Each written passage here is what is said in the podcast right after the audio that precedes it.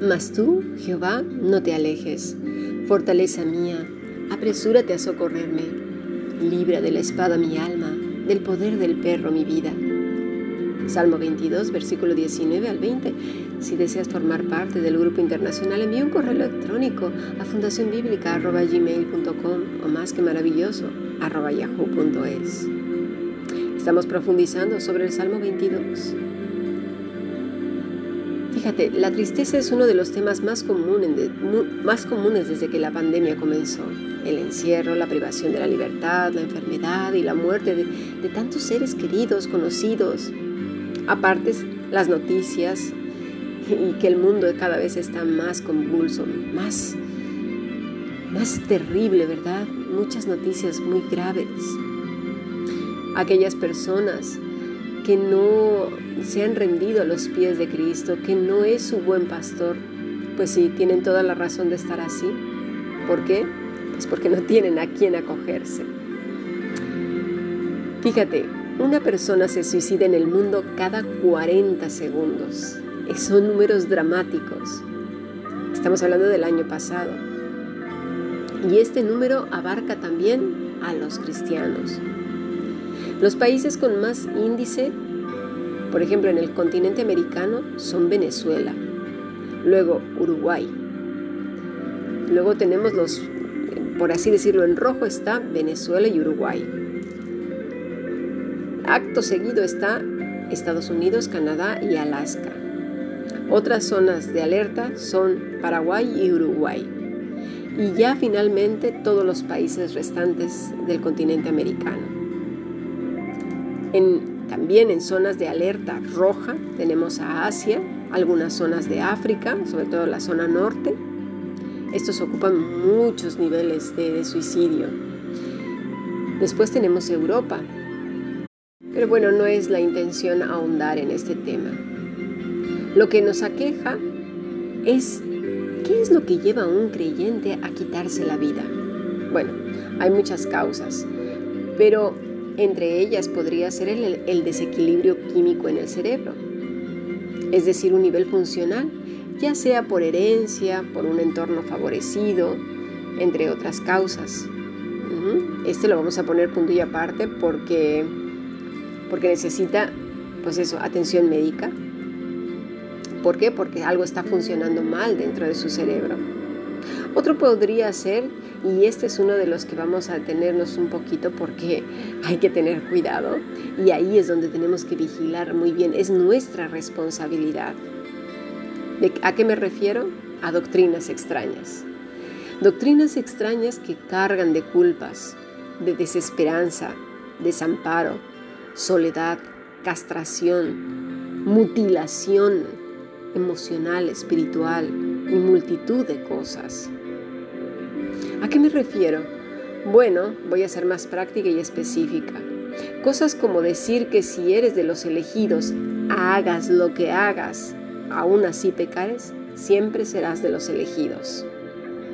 Hay que tener cuidado con ello, porque de verdad eh, yo me pongo a pensar, ¿cuándo Dios les pasó el libro de la vida a estas personas para que digan quién sí y quién no? cuándo, a qué hora los puso de recepcionistas celestiales sobre la tierra. Hay que tener cuidado con estas personas. En cuanto escuches cualquiera de estas afirmaciones, mira, no te quedes, es tu responsabilidad. Sal corriendo de ahí, aunque sea una de las iglesias donde hay más gente, eh, más populares, de todo. Acuérdate, Mira al Señor Jesucristo, míralo. ¿Cuándo dijo una cosa así? Por favor. ¿Cuándo Dios puso gestores del cielo aquí en la tierra? Que determinen según sus juicios, utilizando versículos bíblicos, si eres o no salvo. Y esto ha generado una profunda tristeza en aquellos para los que el supuesto recepcionista no son, los, no son dignos de entrar en el cielo. Así que obviamente se quedan sin esperanza, sin Dios y sin Cristo. Y la única opción es la muerte. Total. Si no son salvos, si no tienen a Cristo, si no pueden hacer nada para ser salvos porque no son de los escogidos, ¿qué otra les queda? Y mira, en esto da igual la denominación. Sal corriendo de ahí. Da igual que el que esté enfrente sea, bueno, licenciado de los licenciados, de los recontralicenciados. Si está diciendo una cosa que está en contra de la obra redentora de nuestro Salvador, sal de ahí. Cristo murió por todos y no por unos cuantos. Más a todos los que le recibieron, a los que creen en su nombre, ¿sí?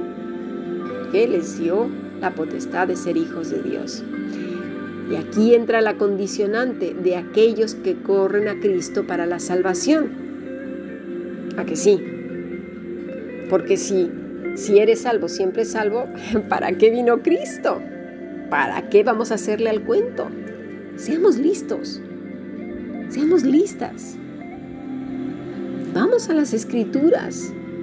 ¿Sí? Leamos bien, veamos a Cristo.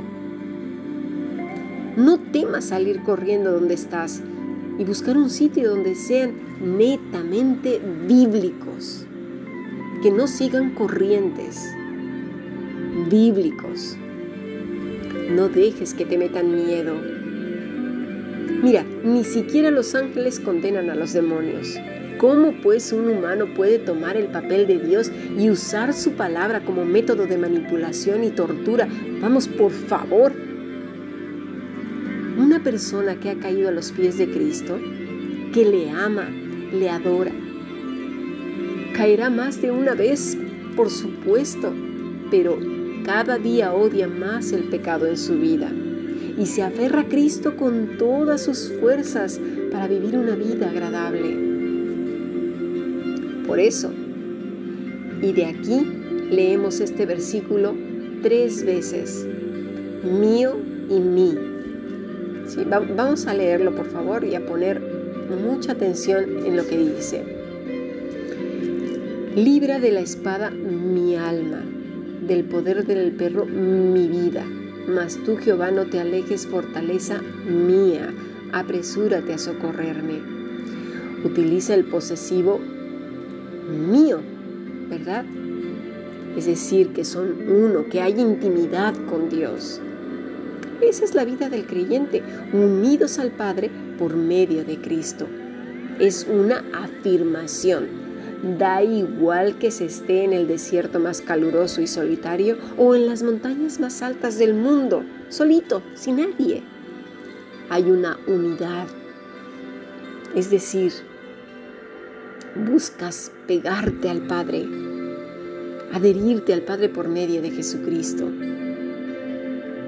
No es que nos unamos y seamos dioses, ¿eh? no, no, no, estoy se está hablando de apegado al Padre por medio de Cristo. Esta persona atesora en su corazón los dichos del Señor, precisamente para no pecar contra Él. Cristo vino a morir por todos. Dice más a todos los que le recibieron. Todos, está hablando de todos, no de unos cuantos. Y si eran esos cuantos, ¿cuáles son esos cuantos? ¿Quién lo sabe? ¿Los que se llaman elegidos? ¿Quién les dijo a esos elegidos que eran los elegidos? ¿Y qué tal si no son los elegidos? ¿Cómo lo saben? ¿De dónde lo han deducido? Muchos dicen que es por el fruto que das y de ahí se nota que eres de los elegidos. Pero vamos, todas las personas que le han recibido, que creen en su nombre, el Señor sabe quién da fruto y no.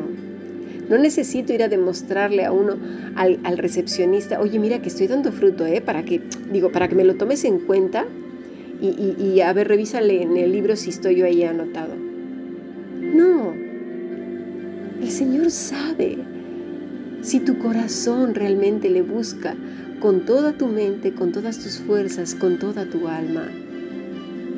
Si hay arrepentimiento genuino, si ese corazón se halla sediento por el Señor, de su justicia, de su amor, de su misericordia, de Cristo. Es una relación personal, íntima y profunda entre el humillado y el Salvador. Es una relación personal. Pasemos a nuestro siguiente podcast.